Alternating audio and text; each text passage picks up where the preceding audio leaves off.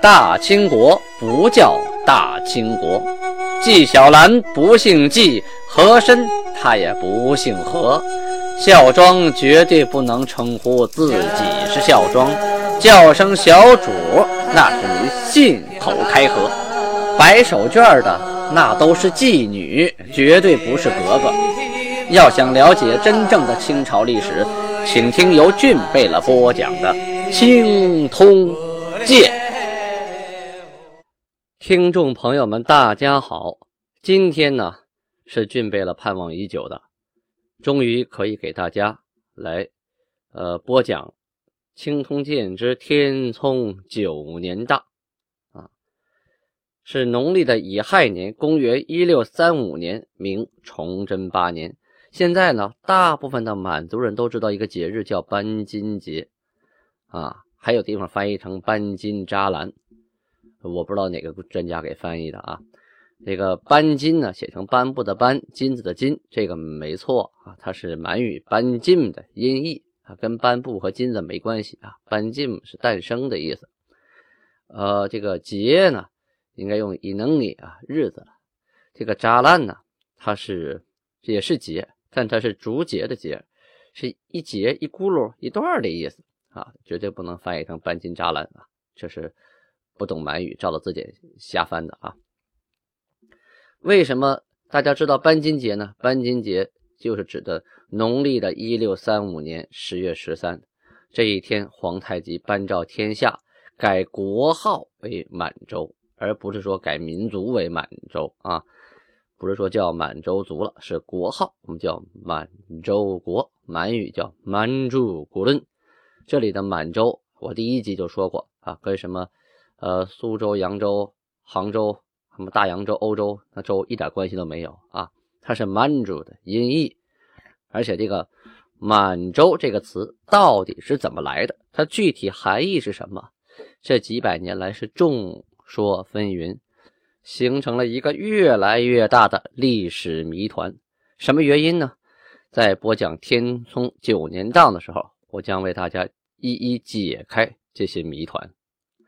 这个天聪九年档啊，是清太宗皇太极继承他的父亲努尔哈赤一夜锐意进取、勤于治理后金国的第九个年头，是改国号为代清建元崇德的前一年。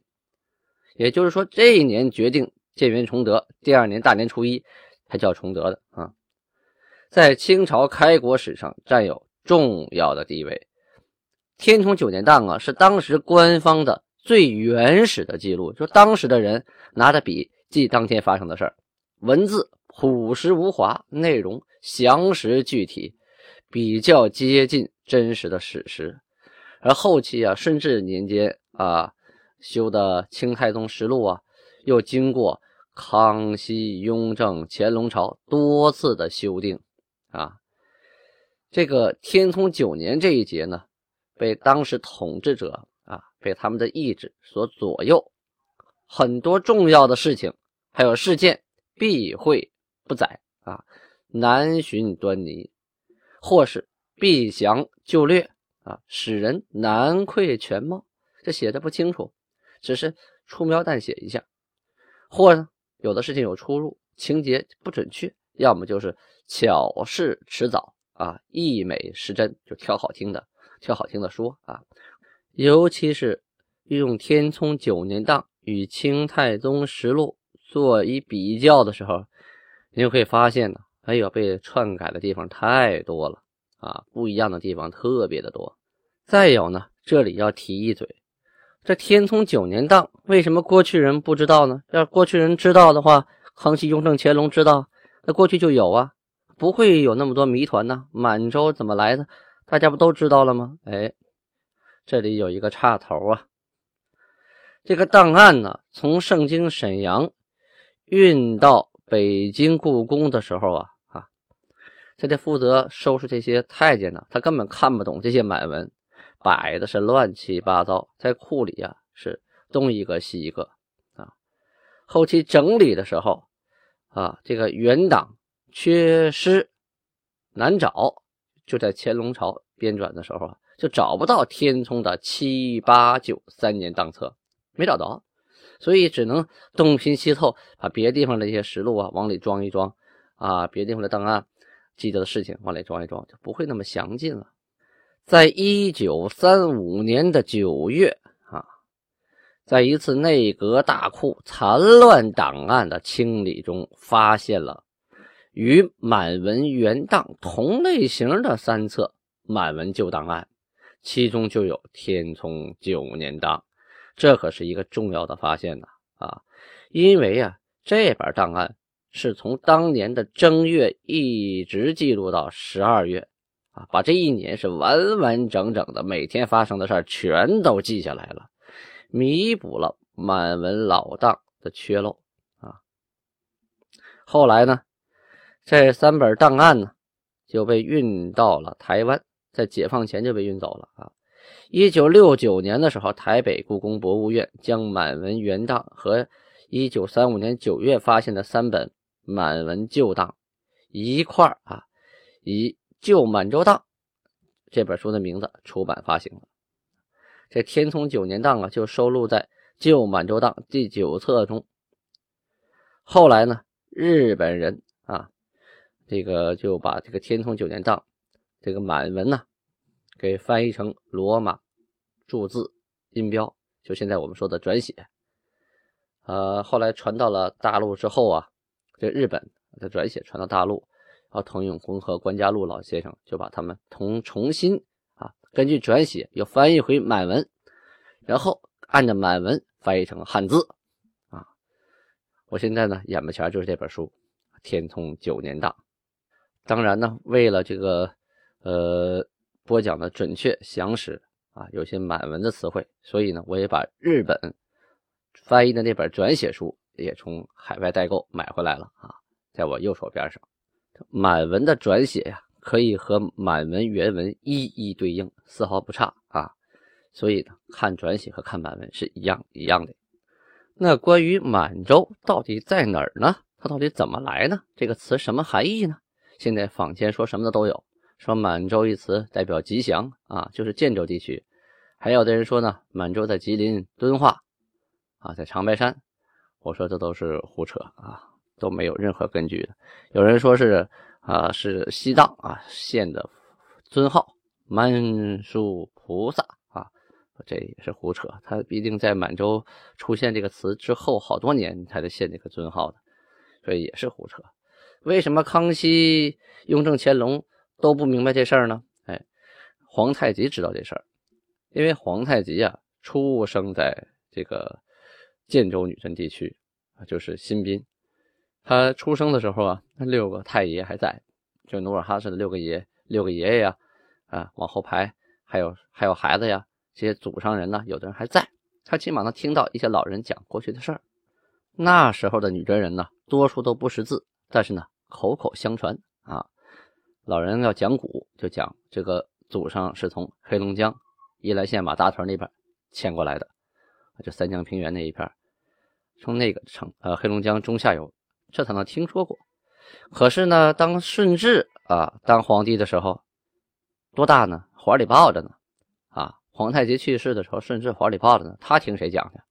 他妈是蒙古人，博尔济吉特氏，不不太。要讲一讲蒙古故事。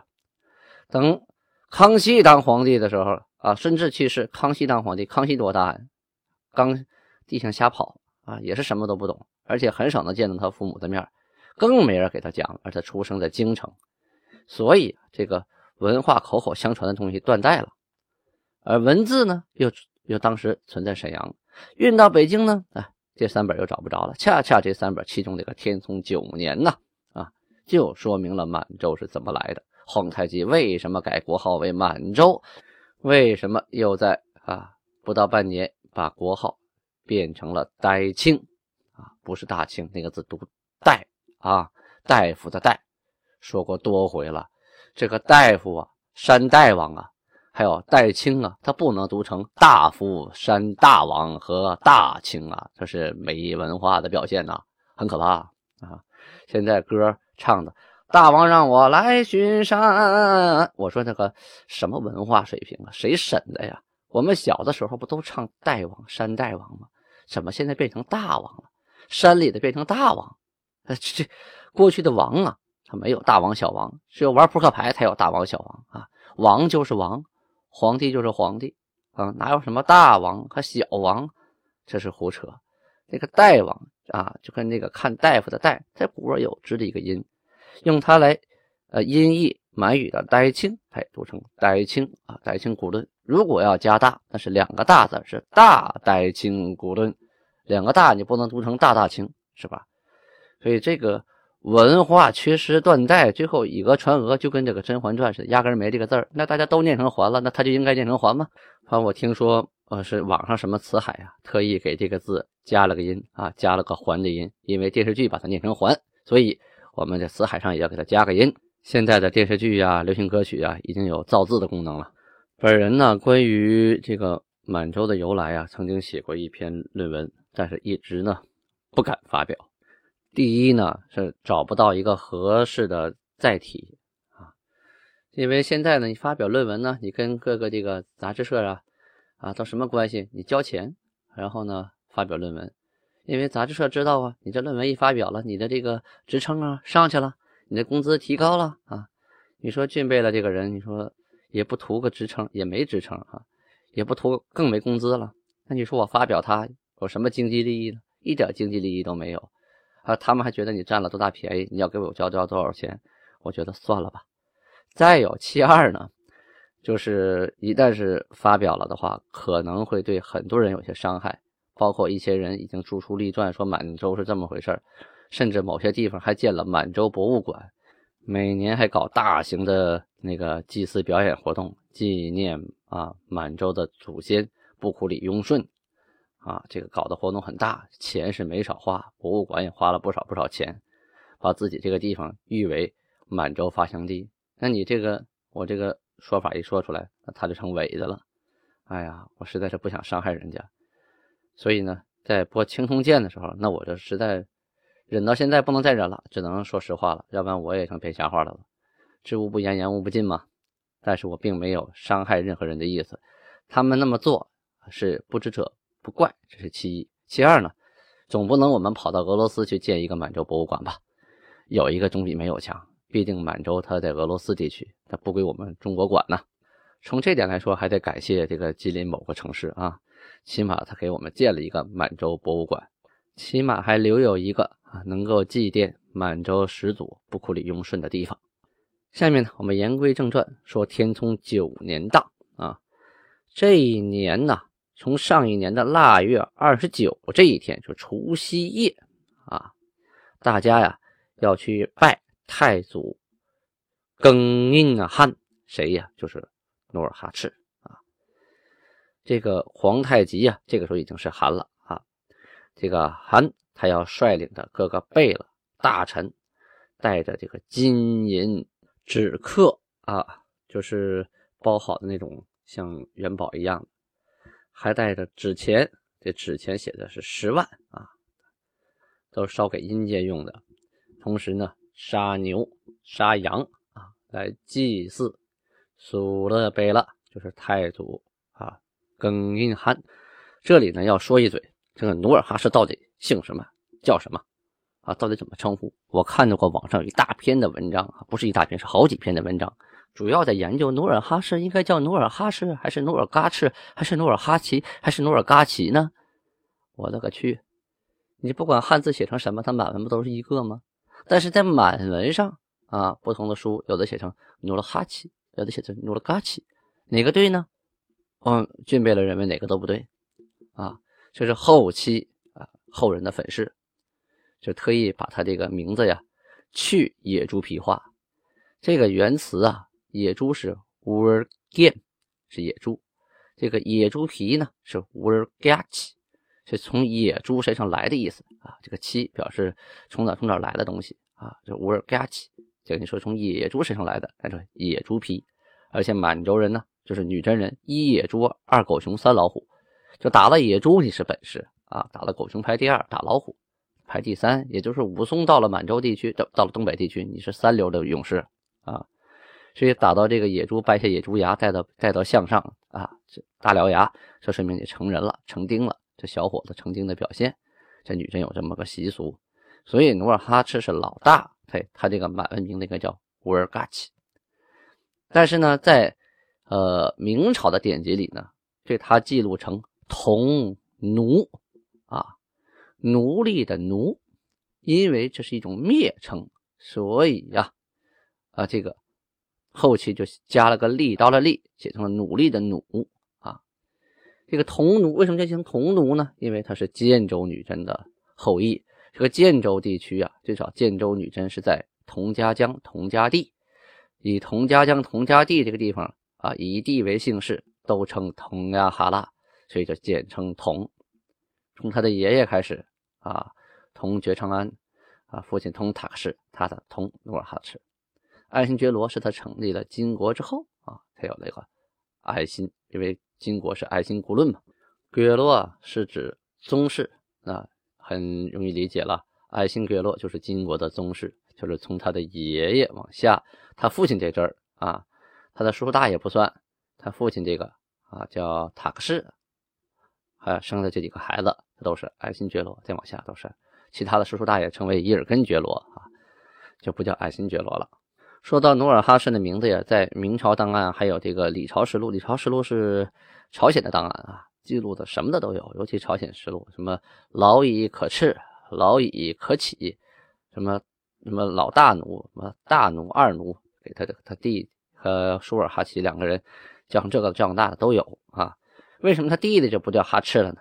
这也是为了避讳，他哥哥都哈赤了，那他弟弟就不给哈赤了啊，就给哈齐了。其实满语呢都是切啊，都是一个是乌尔哈齐，一个是苏尔哈齐，后边还有一个弟弟叫亚尔哈齐啊。这三个人的名字，老大是野猪皮，老二呢是三岁老虎皮，老三呢是豹子皮啊。这么一一理解都明白了，那一家你肯定是取名字都叫什么什么皮啊，就往下排呗。所以从老二和老三的名字也能窥出老大的名字肯定是乌尔乌尔嘎齐。但是都没有写成乌尔加奇的，因为所有的这个档案史书啊，避讳不写太祖的名字啊，反而有太祖名字都给涂黑了啊，拿个大黑框涂了，那就要补上什么庚寅汗，不管你当没当汗的时候，都给你写成汗啊，这是对你的尊敬，把真实的名字都给毙掉了，涂黑了，你找查不到了。同时呢，如果真写成乌尔加奇，大家觉得哟，原来太祖叫野猪皮呀，这么难听啊，改了就改成了。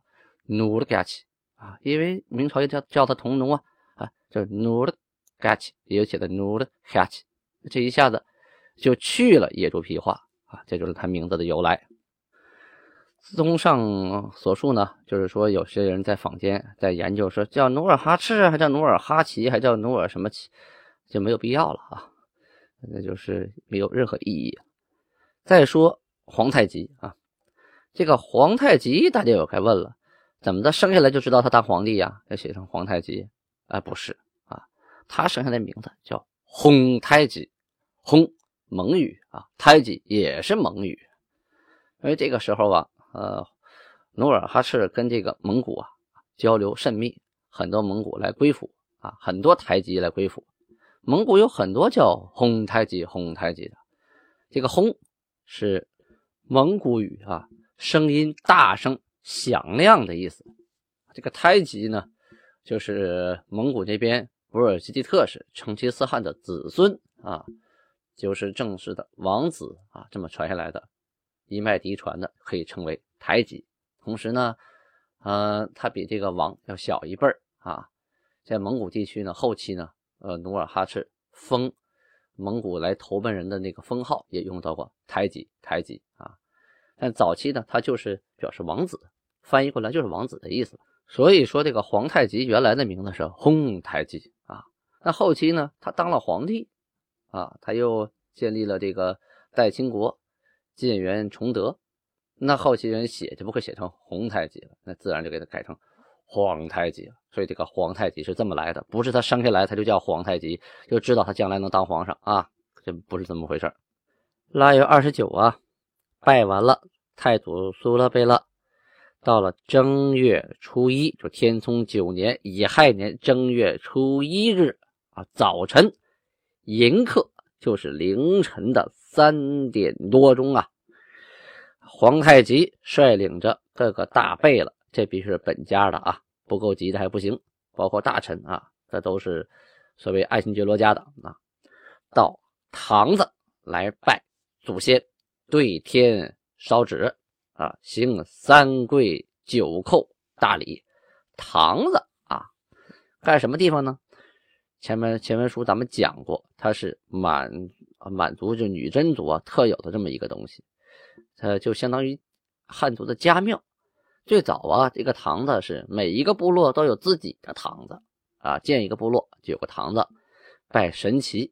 神呢是指天神，祇呢是指地神，里头也有供呃佛祖、观音，还有关公啊都有，供什么的都有，还有供自己家祖先的啊，天神呐、地神呐，想供什么供什么，这就叫堂子啊。可是努尔哈赤呢？灭一个部落，第一件事就是捣毁你家堂子啊！最后只剩下他一个堂子了。好，时间关系，明天接着说。